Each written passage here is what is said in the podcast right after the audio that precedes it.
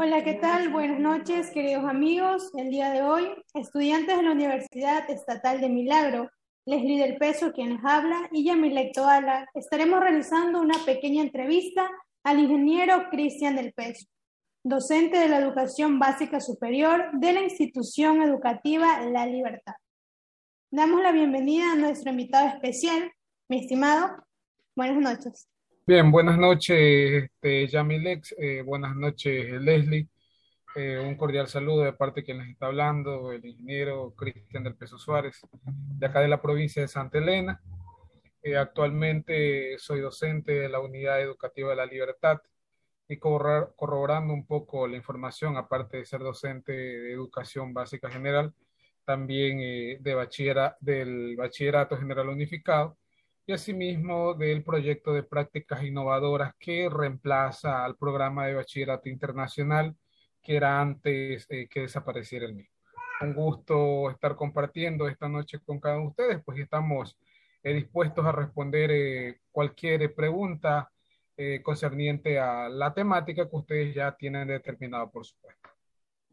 Muy bien, ya hemos conocido un poquito de lo que él desempeña en el rol de docencia. Bueno amigos, en esta ocasión vamos a hablar sobre la educación en pandemia. Empezamos con la entrevista. Adelante, Yamilet. Gracias compañera y así es. Cuéntenos, licenciado, ¿por qué decidió ser docente? Bien, en este caso a veces uno eh, en el transcurrir del tiempo, más que todo cuando nosotros somos adolescentes, hasta cierto punto no tenemos una orientación eh, definida eh, cuál es nuestra carrera, cuál es nuestro propósito. Entonces quizás yo era uno de aquellos eh, que no tenía una, un horizonte bien definido, pero a veces pasan accidentes y esos accidentes son buenos, por decirlo de una u otra manera. no, en este caso yo no había estudiado para docente, y se dio una oportunidad, sí, se dio una oportunidad de, de ser profesor eh, de computación, iniciar en una escuela pública eh, de acá de la, de la, provincia de Santa Elena. Entonces, eh, salió de esa necesidad, yo tenía conocimientos un poco de computación, entonces me hicieron la propuesta de que enviara mi carpeta y por supuesto, efectivamente, lo envié y entonces allí empezó mi, mi, mi incursión ¿sí? E, en, el, en el ámbito de la docencia. Entonces, eh, yo recuerdo, recuerdo que cuando me hicieron la entrevista, eh, por supuesto, eh, hubo como cinco aspirantes al cargo de profesor de computación. Y entonces fue allí donde yo felizmente fui seleccionado. Entonces recuerdo que en la entrevista que me hicieron, que por qué yo quería ser profesor, justamente la misma pregunta que me hiciste ya mi ex eh, entonces el director, este, José Arias, recuerdo, el director de la escuela, me dice, ¿y tú por qué quieres ser profesor? Entonces lo que recuerdo, y eso siempre en mis presentaciones cuando eh, voy, en, este caso, en los colegios que he incursionado ya, eh, en, este, en este caso siempre hago mención de que he incursionado en la docencia o me he metido en la docencia porque lo poco, mucho que sé, lo quiero transmitir a las demás personas y que de una u otra forma eh, dejar algún legado en la sociedad y creo que la docencia, la docencia ahora que yo ya tengo 12 años, sí, 12 años en la docencia, eh, me ha enseñado que realmente el, el, que tú des una información, des un conocimiento a una determinada persona, entonces eso es una cosa totalmente maravillosa y extraordinaria. Entonces, de una u otra forma, así empezó. Eh, vuelvo a insistir, fue un accidente, pero ahora no me arrepiento. ¿sí? No me arrepiento porque es uno de, las, eh, de los trabajos más, más extraordinarios que a mi punto de vista puede, puede haber porque tú estás en contacto con los estudiantes, eh, ganas amistades con los estudiantes, te identificas con los estudiantes, le das conocimiento, no solo en conocimiento en asignaturas, sino también de una u otra forma conocimiento en valores, en principios, y es lo que trato de, de una otra forma como docente incursionar en mis estudiantes. Bien, eh, dejo claro que siempre es bueno compartir nuestros conocimientos para ayudar a la juventud. Respecto a eso, dígame, ¿cuántas horas trabaja usted al día? Bien, ¿cuántas horas trabajo al día? Sí, efectivamente, Yamilex, mire que nosotros los docentes eh, en, este, en esta época de pandemia, ¿sí? Y antes de la pandemia. Eh, en este caso yo soy docente de la jornada matutina, mi hora de ingreso es a las 7 de la mañana. a las 7 de la mañana nos conectamos con los estudiantes y la jornada de conexión virtual termina a la 1 de la tarde, ¿sí? Entonces, esa es la jornada que nosotros tenemos para impartir conocimientos. De 1 de la tarde a 3 de la tarde ya es el horario para nosotros planificar, para eh, hacer las planificaciones para la siguiente eh, clase, para la siguiente semana, que las evaluaciones, que implementar nuevas maneras de enseñar y llegar al estudiante. Pero eso es lo que dice el ministerio, que trabaje ocho horas diarias, pero realmente la labor del docente, Yamilex, es totalmente diferente a lo que está estipulado en la ley. ¿sí? Eh, a veces termina a las tres en nuestra, entre comillas, nuestra jornada laboral y nosotros seguimos trabajando, porque tenemos que revisar las tareas, eh, que nos citan a una reunión a las 5 de la tarde, que nos citan a una reunión a las 8 de la noche.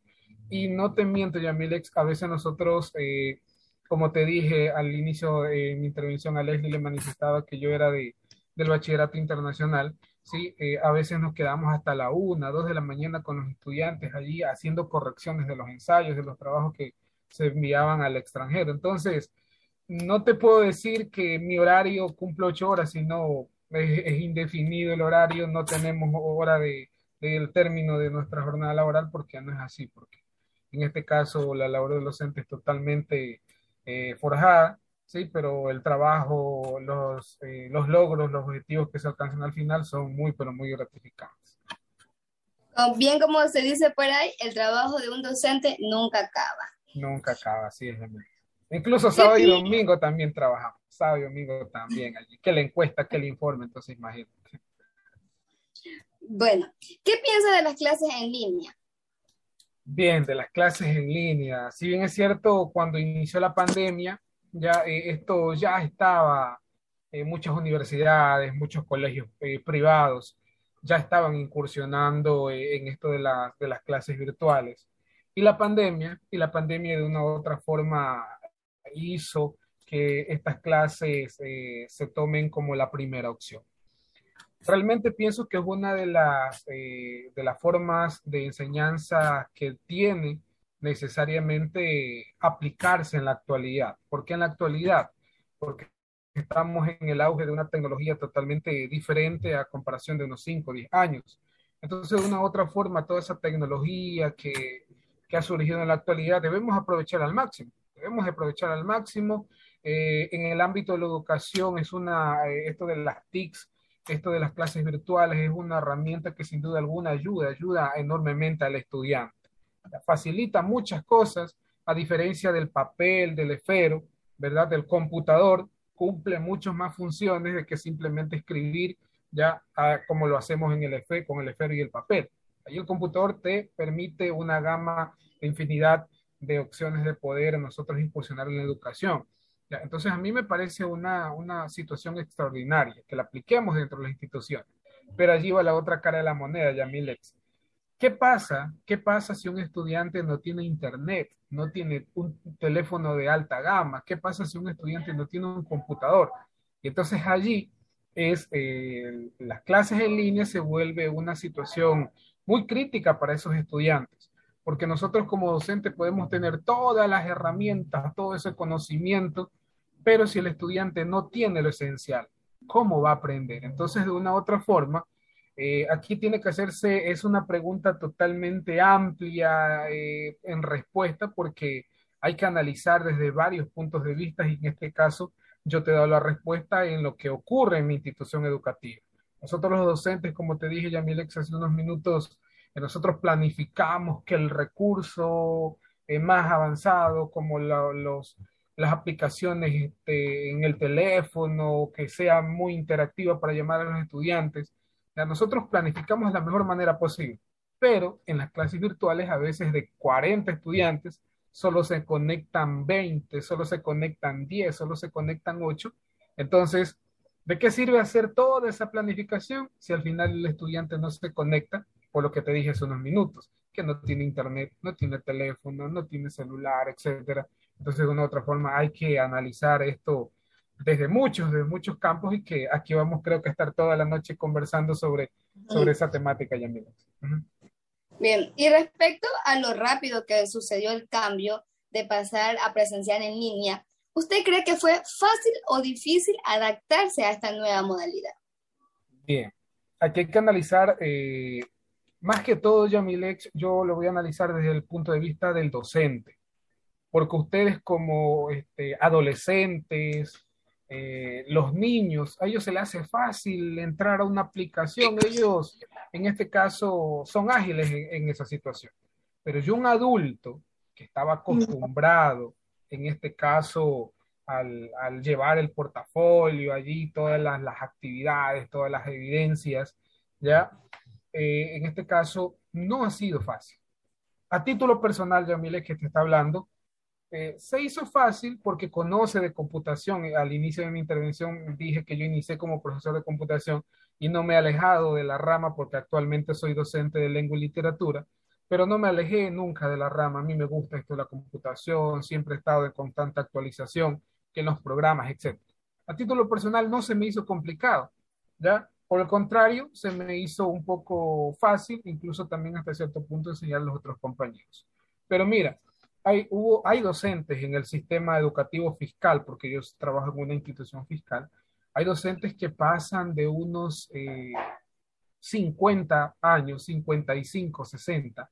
Para ellos fue muy, pero muy complicado. Y que mira ya Milex y Leslie, eh, tengo, tengo conocimiento de una compañera eh, de una institución, de la anterior institución, antes de que llegara a la Unidad Educativa de la Libertad, ella renunció ella es una, es una señora de unos 55 años aproximadamente, eh, y ella es docente de lengua y literatura, y ella, ella era puro libro, puros cuadernos, ella anotaba todo, todo de manera manual. Y mira, vino la pandemia y ella renunció.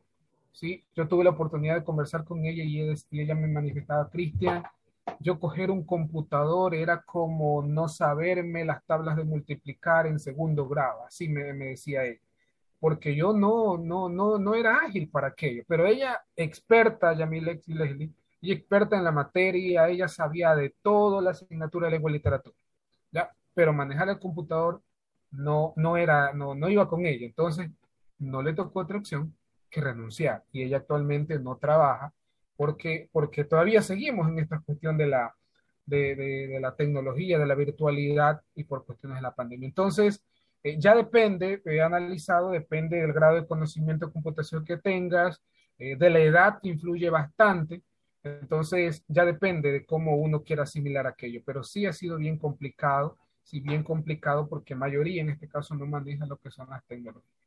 Y un punto allí rapidito, Yamilex y Leslie, en torno a los estudiantes sí ha sido un poquito complicado con los estudiantes porque de una otra forma no tiene todos los recursos económicos y tecnológicos para que pueda recibir esto de las clases virtuales. Bien, así es. Siempre hay lados positivos y negativos. Correcto. Seguimos contigo, Leslie. Muy bien, gracias, Yamilet. Bueno, continuamos con las preguntas. ¿Ha notado usted que la virtualidad ha tenido algún impacto en los estudiantes? Sí, por supuesto, un impacto positivo y un impacto negativo. Creo que ya la analicé en la otra pregunta. El impacto positivo es que el estudiante, mira que cuando nosotros estábamos, y recuerdo aquí anécdotas, eh, recuerdo que cuando estábamos en las clases presenciales, ya eh, a mí como me gusta esto de la computación, eh, soy docente de lengua y literatura, entonces, con los estudiantes leíamos eh, los textos que se enviaban a adquirir. Entonces, el estudiante compraba dos libros para que lea durante todo el año lectivo. Entonces, al final, por ejemplo, en el primer quimestre leíamos un libro y en el segundo quimestre el segundo. Entonces, al final del quimestre, cuando terminamos de leer el libro, ¿qué hacía yo? Hacía eh, una evaluación en base a las preguntas en el nivel literal eh, en el sentido de que, por ejemplo, quién es el autor del libro, eh, quién es el personaje principal, eh, qué le sucedió al protagonista, etcétera. ¿Cómo hacía yo la evaluación? decía al estudiante, estoy hablando en el 2017 aproximadamente, le decía al estudiante que lleve su teléfono celular porque mediante el teléfono celular íbamos a aplicar la evaluación. Y entonces eso al estudiante como que le llamaba la atención, ¿y cómo vamos a hacerlo? ¿Ya? Y entonces ya llegábamos al, al salón de clases, utilizamos proyector, entonces allí proyectábamos la pregunta y el estudiante con su teléfono daba la opción correcta. Y entonces recuerdo que muchos estudiantes decían, eh, profesor, esto, esto es innovador, esto, esto es bacán con términos del estudiante, esto es chévere, profe. Nos, nos gustaría que se siga haciendo estos tipos de, de, evaluación porque uno, uno allí se motiva, uno está allí con el teléfono, porque le gusta eso al estudiante. Entonces, miren, yo lo estoy hablando en el 2017. A ellos ya les gustaba esta situación. Y ahora, ¿sí? con el auge esto de la, de la tecnología, de las aplicaciones, porque les soy sincero, yo hay muchas aplicaciones que la estamos empleando ahora. Yo lo desconocía. Sí, yo aplicaba en el 2017, era Kahoot, que no sé si ustedes manejarán esa situación. Eso es lo único que aplicaba. Pero ahora, en mi listado de, de aplicaciones, eh, de eh, páginas eh, web donde te permiten aplicar un sinnúmero de herramientas, en mi lista creo que están como mínimo 10, ¿ya? Que, por ejemplo, esta semana aplico una, aplico otra. Entonces, para el estudiante, para el estudiante ha sido muy, muy enriquecedora esta parte, ¿ya? Pero volvemos a topar la parte negativa, Leslie y Yamiles, que sin duda alguna es el estudiante. Ojo que también, aquí va a depender del estudiante también que quiera aprender, quiera dejarse llevar por esto de la tecnología, porque hay muchos estudiantes que no son muy reacios a, en este caso, a conectarse. Entonces, desperdicia todo esta, este recurso que nosotros como docentes preparamos y la otra parte negativa es la, la falta de recursos económicos y tecnológicos que pueden tener los estudiantes dentro de sus hogares. Muy bien, eh, como usted lo dice, claro, ha existido eh, algo impactante por los estudiantes, incluso para la docencia. Bien, ahora en la última rueda de prensa que dio la ministra de Educación, mencionó que ya se retomará el retorno a clases. ¿Usted como docente en los planteles cree que al menos están listos para recibir a los estudiantes? ¿Cree que está en el marco de aumento de contagios por la nueva variante Omicron? Bien. Eh, nosotros como docentes conocemos la realidad eh, de nuestra institución y de las instituciones aledañas y, por qué no decir, de toda la provincia. Conocemos la realidad y nosotros siempre hemos sido críticos con los funcionarios de altos mantos, de altos rangos, que en muchas ocasiones se toman decisiones al apuro, se toman decisiones sin analizar realmente un plantel está equipado para recibir cierto contingente, no solo en base a la pandemia, sino de cualquier, de cualquier ámbito, de cualquier esfera. Eh, desde mi punto de vista, en mi institución y en las instituciones aledañas no estamos preparados aún para recibir a los estudiantes. ¿Y por qué? Hay muchos, muchos factores. Empezando por la salud, en el ámbito de la salud. Sería un foco de infección, un foco de infección allí en las instituciones educativas. ¿Por qué? Porque el niño de 5, 6, 10 años, el adolescente de 12, y ustedes le consta, fueron adolescentes, ¿verdad? No, les van, no van a estar, eh, señor estudiante, quédese allí por dos o tres horas que está determinado que se quede el estudiante, no tiene orden de levantarse y cumpla con la medida, con el distanciamiento de dos metros y, y medio, porque si usted respeta, no se va a contagiar. El estudiante, niño, adolescente, no va a cumplir aquello, porque a la edad que ellos tienen necesita estar en constante interacción con sus demás compañeros. Entonces, desde ese punto, es bien, bien complicado, si desde mi punto de vista, que se retomen las clases presenciales. Por eh, ser las instituciones el salón de clases es un lugar cerrado donde ¿sí? las autoridades sanitarias determinan que en los lugares cerrados se convierten en un foco de infección. ¿verdad? Entonces, basta que un estudiante vaya con el virus, ya va a infectar al resto de estudiantes. Entonces, desde ese punto de vista, los salones de clases se van a convertir en un foco de infección. Por muy protocolo que se tenga, puede ocurrir alguna situación crítica. Desde otro punto de vista, el equipamiento de los salones de clases en las intervenciones de la ministra, que he tenido la oportunidad de escuchar varias, eh, varias oportunidades, varias ocasiones, que ya están preparados los salones de clases para recibir. El Ministerio de Educación, por medio de la dirección distrital, ¿sí? no han hecho llegar los recursos correspondientes en el sentido, doten a las instituciones de galones de alcohol, de gel, desinfectante, de mascarillas para los docentes, de, cloro para limpiar, me estoy, obviamente, los implementos necesarios para aquello, no lo hay. No, no hemos recibido por parte de las autoridades aquello. En mi institución, ¿qué han hecho? Los padres de familia, con sus propios recursos, ¿sí? con donaciones, son los que han implementado allí los dispensadores de gel, ¿ya? Eh, también ubicado, ubicadas las señaléticas allí para el distanciamiento, etcétera. Pero vamos analizando un poquito más. En mi institución la han hecho, pero en otras instituciones que no se cuenta con esa capacidad de gestión por parte de las autoridades, por parte de los padres de familia, instituciones que no lo tienen. Entonces, ¿cómo van a regresar los estudiantes al salón de clases? Es bien, bien crítica la situación. Otro factor, nosotros los docentes. Somos adultos, ¿verdad? De una u otra forma, ya nosotros también eh, eh, tenemos detrás de nosotros una familia, ¿verdad? Vamos a suponer eh, que un estudiante lleva el virus al salón de clase, todos nos vamos a contagiar, ¿sí? Yo como docente me contagio, vivo con mi familia, mi familia se va a contagiar. O todo lo contrario, yo como docente he contraído el virus, voy al salón de clases, todos mis estudiantes van a contraer el virus por mi situación. Entonces, eh, analizando desde, esos, esos tres puntos de vista, que hay muchos, por supuesto, otros más que analizar, desde mi punto de vista, no estamos preparados para ir a las clases presenciales. Pero ahora, hay otra, otra situación, eh, Leslie y Yamilex. Una cosa es las clases virtuales y otra muy, pero muy distinta a las clases presenciales.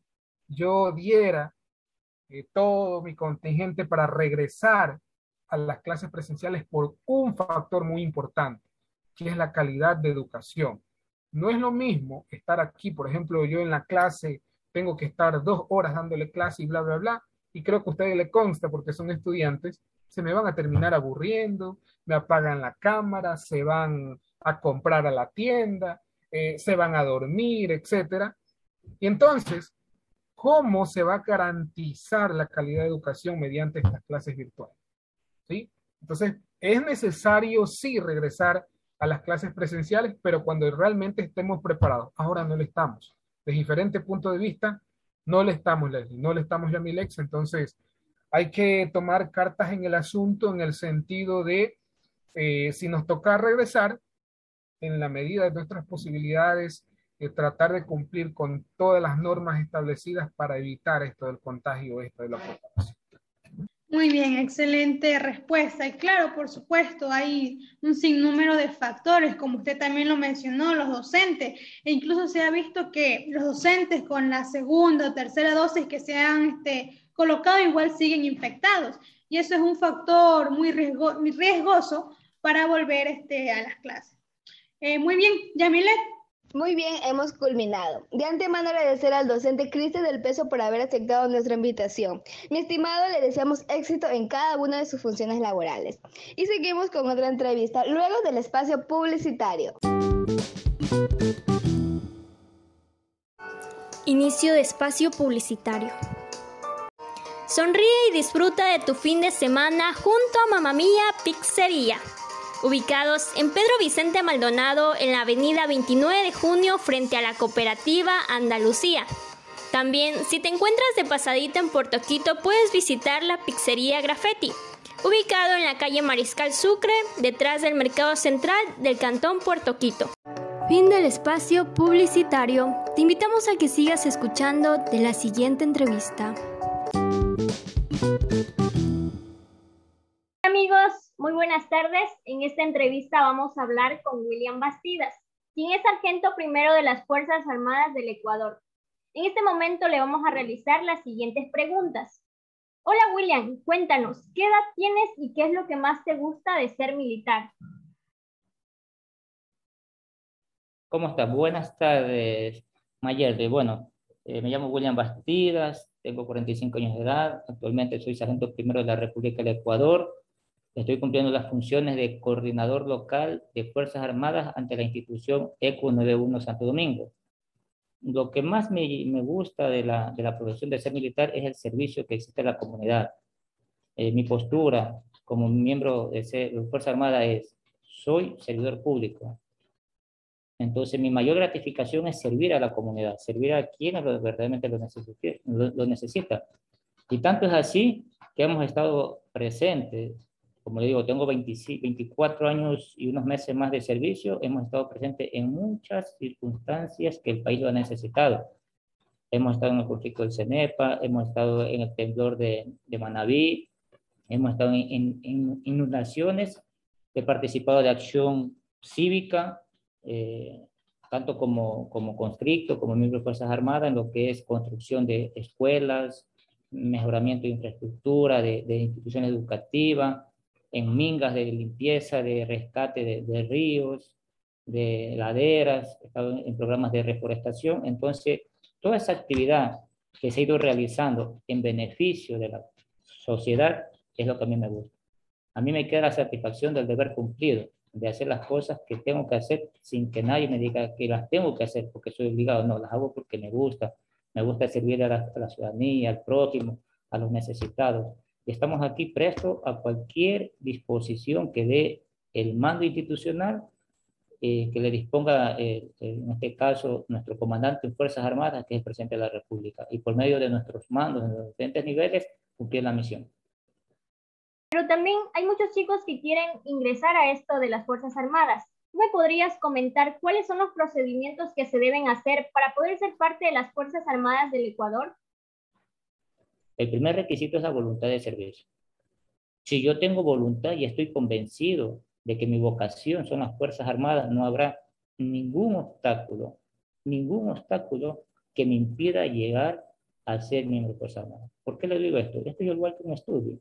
Usted, un, un estudiante se matricula en el primer semestre le va muy bien, al segundo semestre, ¿qué pasa? Le va mal alguna materia, se decepciona y sale. Es la misma situación acá en Fuerzas Armadas. Eh, a lo largo de la formación, ahorita son dos años, hay obstáculos que se van presentando, obstáculos que eh, necesita como cualidades en el perfil de esta profesión. Por ejemplo, una de ellas es tener la, la preparación psicológica. Yo he visto muchos, muchos eh, ciudadanos, inclusive cuando yo mismo fui, fui militar, hice el servicio militar obligatorio, después hice el servicio, hice el curso de, de formación para ser militar, he visto muchos compañeros que lloran, lloran a los 15 días de estar adentro en el curso. ¿Por qué? Porque estrellan a la mamá, estrellan al papá. La vida de un ciudadano, eh, podríamos decir, es diferente a la, a la vida de un ciudadano que quiere ser militar. ¿Por qué? Porque ahí se le va formando lo que es la disciplina, las facetas que el ciudadano tiene que ir adquiriendo esas cualidades. Disciplina, voluntad, carácter, psicología, enmarcarse dentro de la norma. Y aparte de eso, también tiene, se complementa, podemos decir, la formación académica. Porque hay que recordar una situación. El ser militar, eh, con el transcurso de los tiempos, igual que toda, toda profesión, ha ido evolucionando. Eso es lo que te puedo decir en cuanto a la, a la formación, este. Buenas tardes, les saluda Xiomara Pincay. Eh, a mí me llamó mucho la atención una parte en la que usted le comentó a Mayerly sobre que para eh, elegir esta profesión hay que tener mucho carácter, mucha determinación. Entonces, yo quisiera saber a usted qué lo motivó a ser parte de, de, las Fuerzas Armadas, a escoger esta profesión. ¿Cómo está Xiomara? Bueno, muy interesante la pregunta, ya son muchos años. Eh, bueno, para traer acá recuerdos, eh, yo hice el servicio militar también, al igual que muchos ciudadanos. Primero hice el servicio militar, después ya opté por las carreras Bueno, eh, los tiempos han cambiado como, como les estoy comentando, ¿no? Y podríamos decir que en, aquella, eh, en los tiempos cuando yo era joven había el programa que decía Misión del Deber. Ya, uno ya se va asociando, se va asociando con, con algo que le gusta, con algo que le atrae, ¿no? Entonces uno pequeño también uno juega, uno juega al, al, bueno y al malo, al policía, al delincuente, juega al bombero, juega esto, ¿no? Entonces uno desde pequeño como que ya se va, va sintiendo curiosidad más o menos, o, o podemos decir, este, se aparenta por una profesión, ¿no? Entonces a mí lo que me motivó a, a ser militar fue las cosas que siguen viviendo. Cuando uno veía pasar en aquella época un militar, todavía lo es, uno saca pecho, yo soy una persona respetuosa, una, una persona que, que, ayuda a la comunidad. ¿ya? Eh, y eso a uno le, le motiva a querer ayudar a la sociedad. Buenas tardes, Sargento William. Eh, y para finalizar con la entrevista, en apremio al tiempo, como sabemos, dentro del contexto que se vive actualmente con la ola de violencia que se ha incrementado de forma acelerada por la disputa de territorio para la venta de drogas, eh, las Fuerzas Armadas se van a involucrar de alguna manera para ayudar a frenar el caos que se está creando en el país. Ya. buenas tardes, Villa. Interesante tu, tu pregunta, ¿no? Como miembro de Fuerzas Armadas te podré decir lo siguiente. El artículo 158 de la Constitución de la República del Ecuador establece que las Fuerzas Armadas y Policía Nacional son instituciones de protección de los derechos, libertades y garantías de los ciudadanos. ¿Ya?